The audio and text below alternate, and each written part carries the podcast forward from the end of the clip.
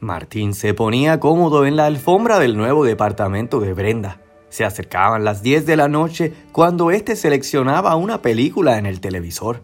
Brenda venía de la cocina con dos tazas de chocolate caliente, mientras éste la miraba curioso. ¿Tienes calor? le preguntó Brenda. No tengo, pero deja que nos terminemos ese chocolate. Le tenía unas ganas terribles. Brenda encendió un abanico de techo y tomó asiento en el suelo junto a Martín. ¿Cuál vamos a ver? Que no sea drama.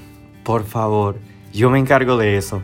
Brenda tomó el control y apuntando hacia el receptor del satélite, eliminó del filtro de películas el género del drama por completo. Martín soltó una risa y continuaron buscando películas. Qué buena idea esto de un sábado de películas con chocolate caliente. No recuerdo cuándo fue la última vez que hice algo así. La última vez que hice algo así en la sala de una casa fue con Marcelita. Tu hermana, ¿verdad? Sí, mi chinita. Verónica me contó de ella. No me imagino cuánto la extrañas. Sí, Marcelita era especial. Nació después de mí y antes de Agustín. La quería con mi vida. Aunque la ciencia dijera que su aprendizaje era lento, todo lo que yo le enseñaba lo aprendía con una rapidez que te sorprendería. Solía llevarla al campo, le encantaba la naturaleza y nadar en la piscina. ¿Nadaba? Le fascinaba. A veces me insistía en que quería nadar cuando yo llegaba de mi primer trabajo en el supermercado. ¿Llegó a conocer a Verónica? No, Marcelita no me duró tanto. Cuando yo ya estaba en la universidad, se desordenó y no obedecía a mami y a papi. Una noche se salió del cuarto y se fue a nadar a la piscina. Brenda se cubrió el rostro, sintió una punzada en su corazón. Debían ser como las 2 de la mañana cuando Agustín la encontró. Despertó a mami, la subieron y después de ahí las cosas empeoraron. Marcelita se enfermó de pulmonía. Estuvo bien delicada y cuando pareció recuperarse, un día ya no estaba. Qué triste, Martín. No sabes lo mucho que lo siento. Está bien, no tienes. Sí, de hecho. Tengo que estarlo porque yo también perdí una hermana. ¿Cómo? Brenda tomó aire y dejó a un lado el control del televisor. Nora y yo nos llevábamos un año y medio. Todo el mundo decía lo mucho que nos parecíamos. Éramos bien unidas. Yo era la mayor y me gustaba hacerle maldades. Un verano fuimos a la playa. Teníamos 11, 12 años. Mami iba a vender unas plantas que había sembrado en su patio y nos dejó a mí a Nora cerca de la playa, en unos columpios. Nora vio el mar, se sintió atraída. Teníamos ropa cómoda y en el carro siempre andábamos con toallas, así que nos dejamos tentar. Esa tarde estaba nublada, no había mucha gente en el agua, solo unos niños, poco mayores que nosotras, pero estaban junto a su familia y no tan cerca. Terminamos metidas con el agua hasta la cintura. Comenzamos a nadar y jugar. Cuando encontramos un frisbee, el platillo ese que vuela, Sí, sé lo que es. bueno, yo se lo tiré y estuvimos rato jugando. Pero cada vez yo lo tiraba más a la derecha para que ella lo tuviera que buscar más lejos. Entonces vi como la marea comenzó a alejarla. Nora fue detrás sin darse cuenta que ya estaba yendo a lo profundo. La voz de Brenda comenzó a cortarse. Sus ojos se inundaban en lágrimas que se negaban a caer. Martín se conmovía. El tormento de Brenda se revelaba al fin.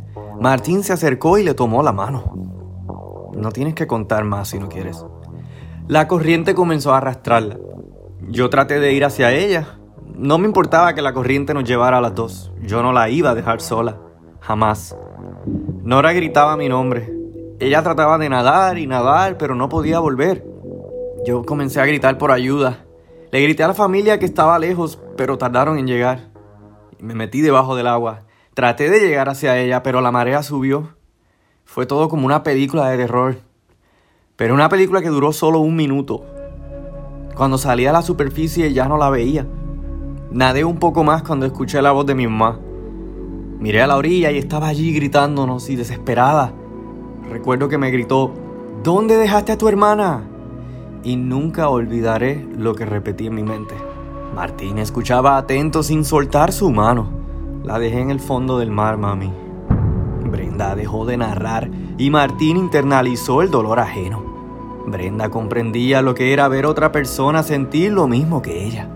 Pero el dolor de Brenda insistía en hacerla culpable de la pérdida de Nora. Entiendo tu dolor y tú entiendes el mío. Pero al menos tú fuiste el mejor hermano que pudo tener Marcelita. En cambio yo, yo ahogué a mi propia hermana. No, Brenda, tú no hiciste eso. Fue un accidente. Tú no le querías hacer daño. Es lo que me he repetido todos los días de mi vida. He tratado de no pensar en ello o de creer que nunca fuimos ese día a la playa. ¿Cómo podré olvidarla, Martín? Nunca lo harás. Es tu hermana, tu amiga, tu cómplice. Ella te amaba y tú la amabas. Estoy seguro que ella, donde quiera que esté, lo cree así. Ella te sigue queriendo. A veces pienso lo mismo, pero otras veces vienen esas imágenes de cuando le tiré el disco y no me lo puedo perdonar. Martín trató de calmarla y colocó sus dedos sobre los labios de Brenda. Esta cerró sus ojos y comenzó a calmarse. Ya pasó. Norita continuó su camino y está feliz. Está muy contenta con lo guapa y profesional que se volvió su hermana. ¿Tiene fotos de ella? Sí, de hecho, puse una en la entrada junto con la de Verónica. Así te quiere ver ella. Y que la recuerdes tal y como yo siempre recuerdo a Marcelita. Martín sacó su cartera de un abrigo que había junto al mueble y le mostró una foto de Marcela. Niña tímida de ojos chinos. Hermosa. Es tu ángel. Y ahora mismo tenemos dos ángeles de aquí. El silencio se apoderó de ambos. Estos sentían una inexplicable conexión que jamás pensaron tener. Se supone que nos compremos una hermanita nueva, dijo Brenda. Así me gusta, que te rías que uses ese humor tan distintivo que tienes. Brenda sonrió, respirando alivio y serenidad. La noche transcurrió y tranquila, con aroma a chocolate y entre anécdotas e historias de sus vidas, la película que finalmente escogieron se quedó en pausa toda la noche. Pero de regreso al presente, e irónicamente, era en formato de película que Martín veía su vida. Y precisamente esta escena se colaba en su mente en esos segundos en los que su vida corría peligro. Y es que, como recordarás, Martín había caído borracho en la piscina del Santo Oasis. Y sumergido por largos segundos, algunas escenas de su vida corrieron fugazmente en su mente. Entre voces y recuerdos, Martín volvía a abrir sus ojos. Este vio el cielo estrellado y el rostro espavorido de Marta. Martín escupió agua por su boca mientras recobraba conciencia de lo que le había sucedido. Junto a Marta, Lucas, el chico del ballet, esperaba todo mojado. Marta aún se reponía de haber visto casi muerto a su hijo. Martín, dime que estás bien. Martín observó con vista borrosa donde estaba. Lucas le había dado resucitación a Martín. Me salvaste. ¿No podía dejarte morir? Ay, Martín, pero ¿cómo viniste a hacernos esto? ¿En qué estabas pensando? Mm, me caí. Marta miró a Lucas como necesitando privacidad. Este entendió. Lucas, de nuevo gracias. Te debo la vida. Y ya te recompensaré por esto. Y gracias por haber venido desde San Juan. El mejor empleado del ballet no pudo haber faltado esta noche. Tranquilo, mi Martín. Yo sé que tú hubieses hecho lo mismo. Aunque te hubiera tenido que besar frente a tu madre. Sí, Lucas soltó una carcajada. Al menos te aseguro que no cerré los ojos. Lucas se retiró sabiendo que Martín estaba bien. ¿Estás seguro que te caíste?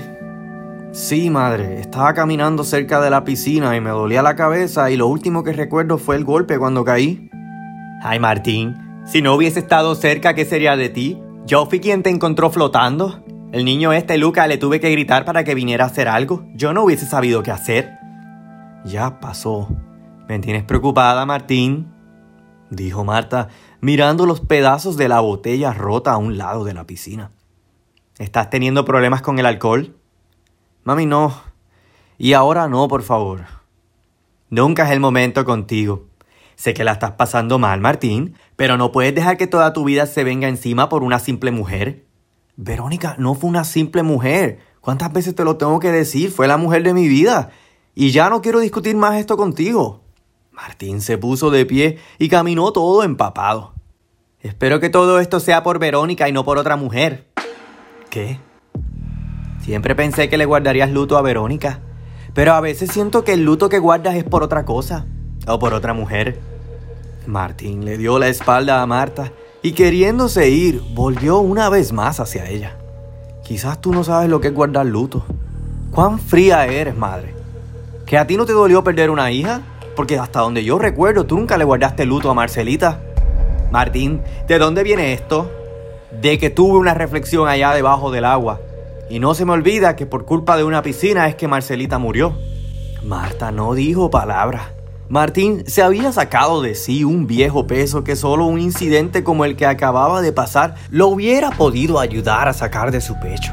Este dejó a Marta, quien a solas se quedó pensando allí junto a la botella rota. Pero rota quedaría Natalia al día siguiente, y es que lo que más ésta temía se volvió su realidad. La noticia de primera plana era lo que precisamente Natalia e Israel temían. La histeria de Anastasia y lo que ocurrió en el Santo Oasis la noche anterior corría por todas las redes sociales. En fotos y videos ya se veía el momento en que Anastasia era corrida del Santo Oasis. Natalia miraba las noticias desde su teléfono sentada en la habitación del hotel. Esto no puede ser. ¿Cómo es posible? Mira lo que están diciendo Israel.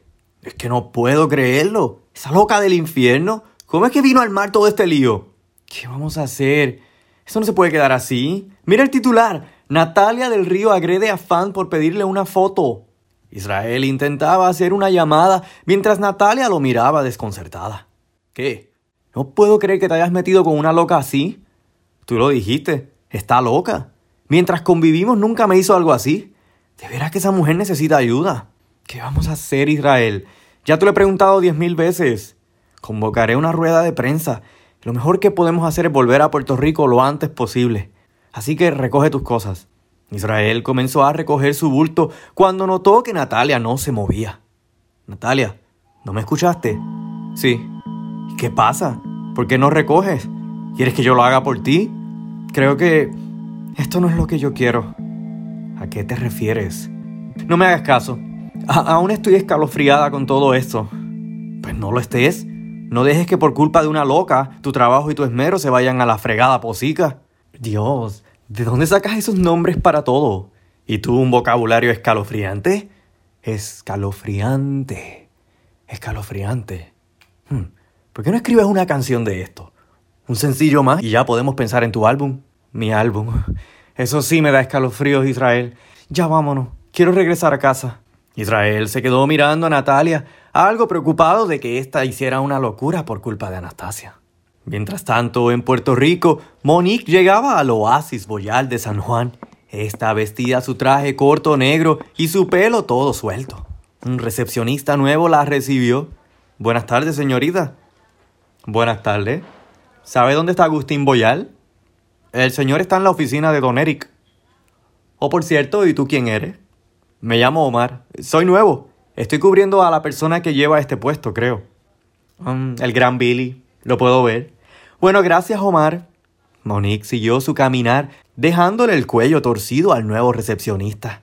Esta caminó en dirección contraria a la oficina de Eric y Federico. Caminaba con su acostumbrado meneo cuando Agustín la sorprendió por los pasillos. Palomita, ¿y tú qué haces aquí? Estoy cansada de estar en el apartamento, así que vine a buscar trabajo nuevamente. Pero estás loca. Loca estoy si me quedo en la casa. Kiara del Mar venía por el pasillo con unas carpetas cuando vio a Monique. Monique, ¿cómo estás? Qué sorpresa verte. Pensé que estabas en Cuba.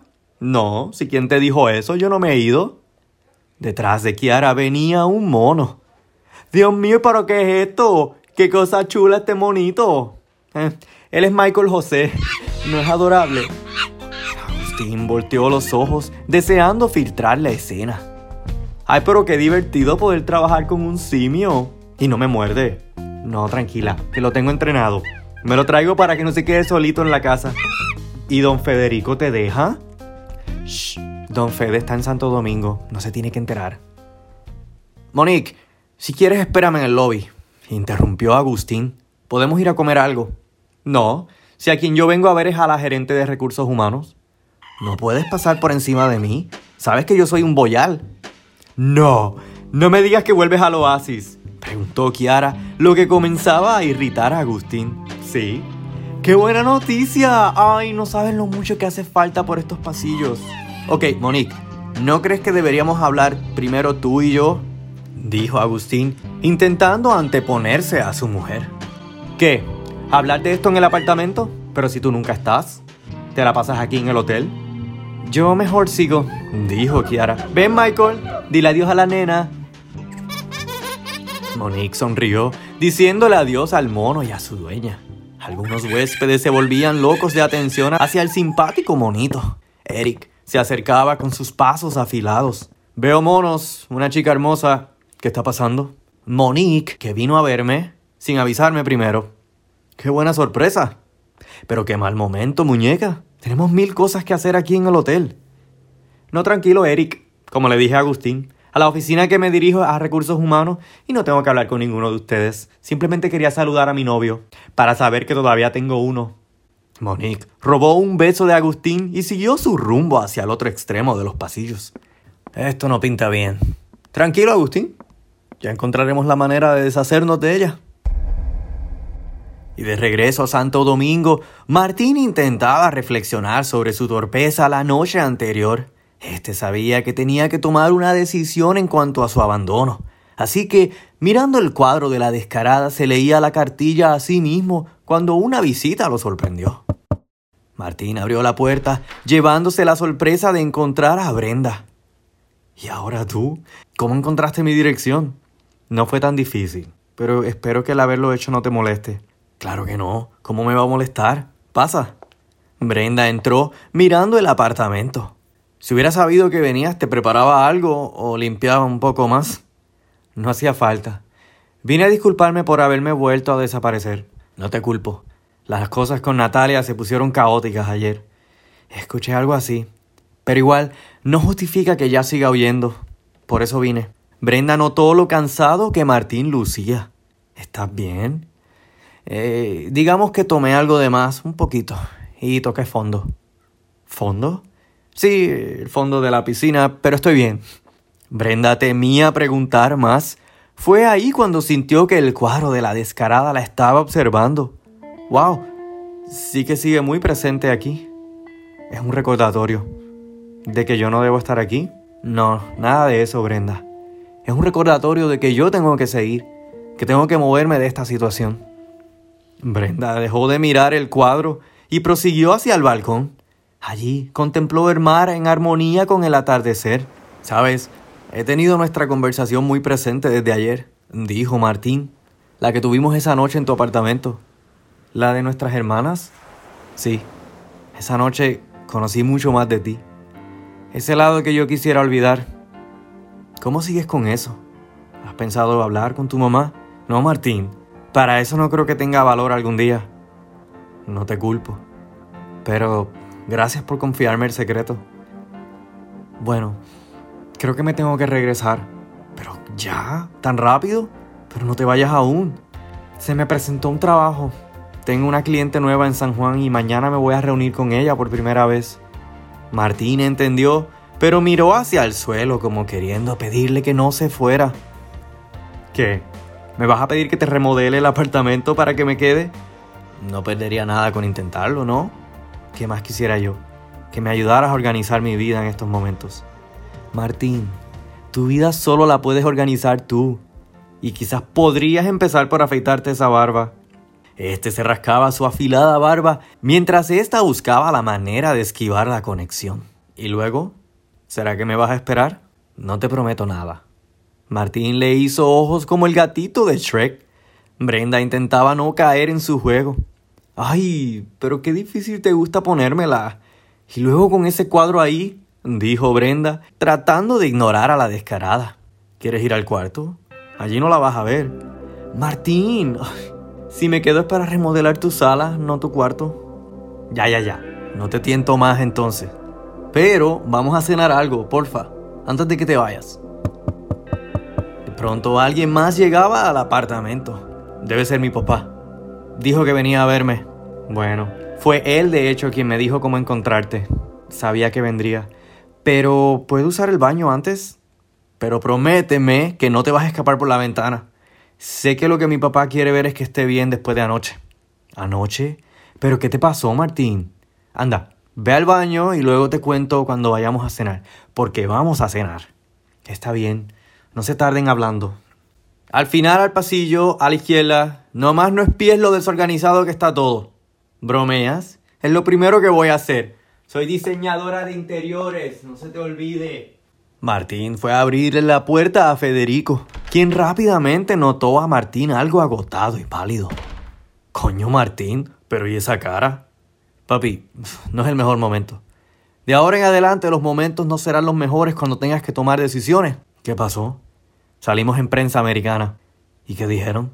No mal, pero nos comparan con los hoteles de la competencia. ¿Y qué hacemos? Dime tú, el creativo aquí eres tú en cuanto a mercadeo. No se me ocurre nada ahora mismo. A mí sí. ¿Qué? Buscar a alguien con calidez en el medio para que su imagen popular nos promocione.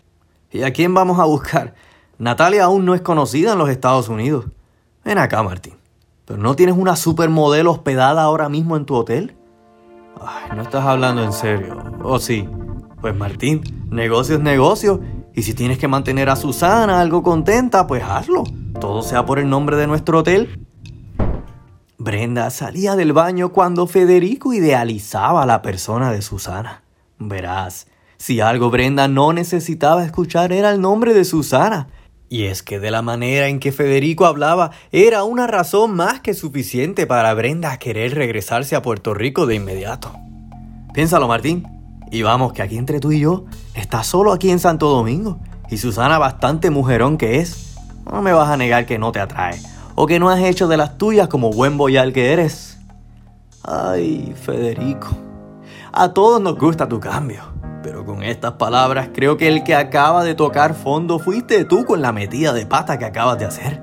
Señores, a mí me parece que el romance entre Brenda y Martín, Brentín como le quisiéramos llamar, no se nos va a dar nuevamente o por el momento.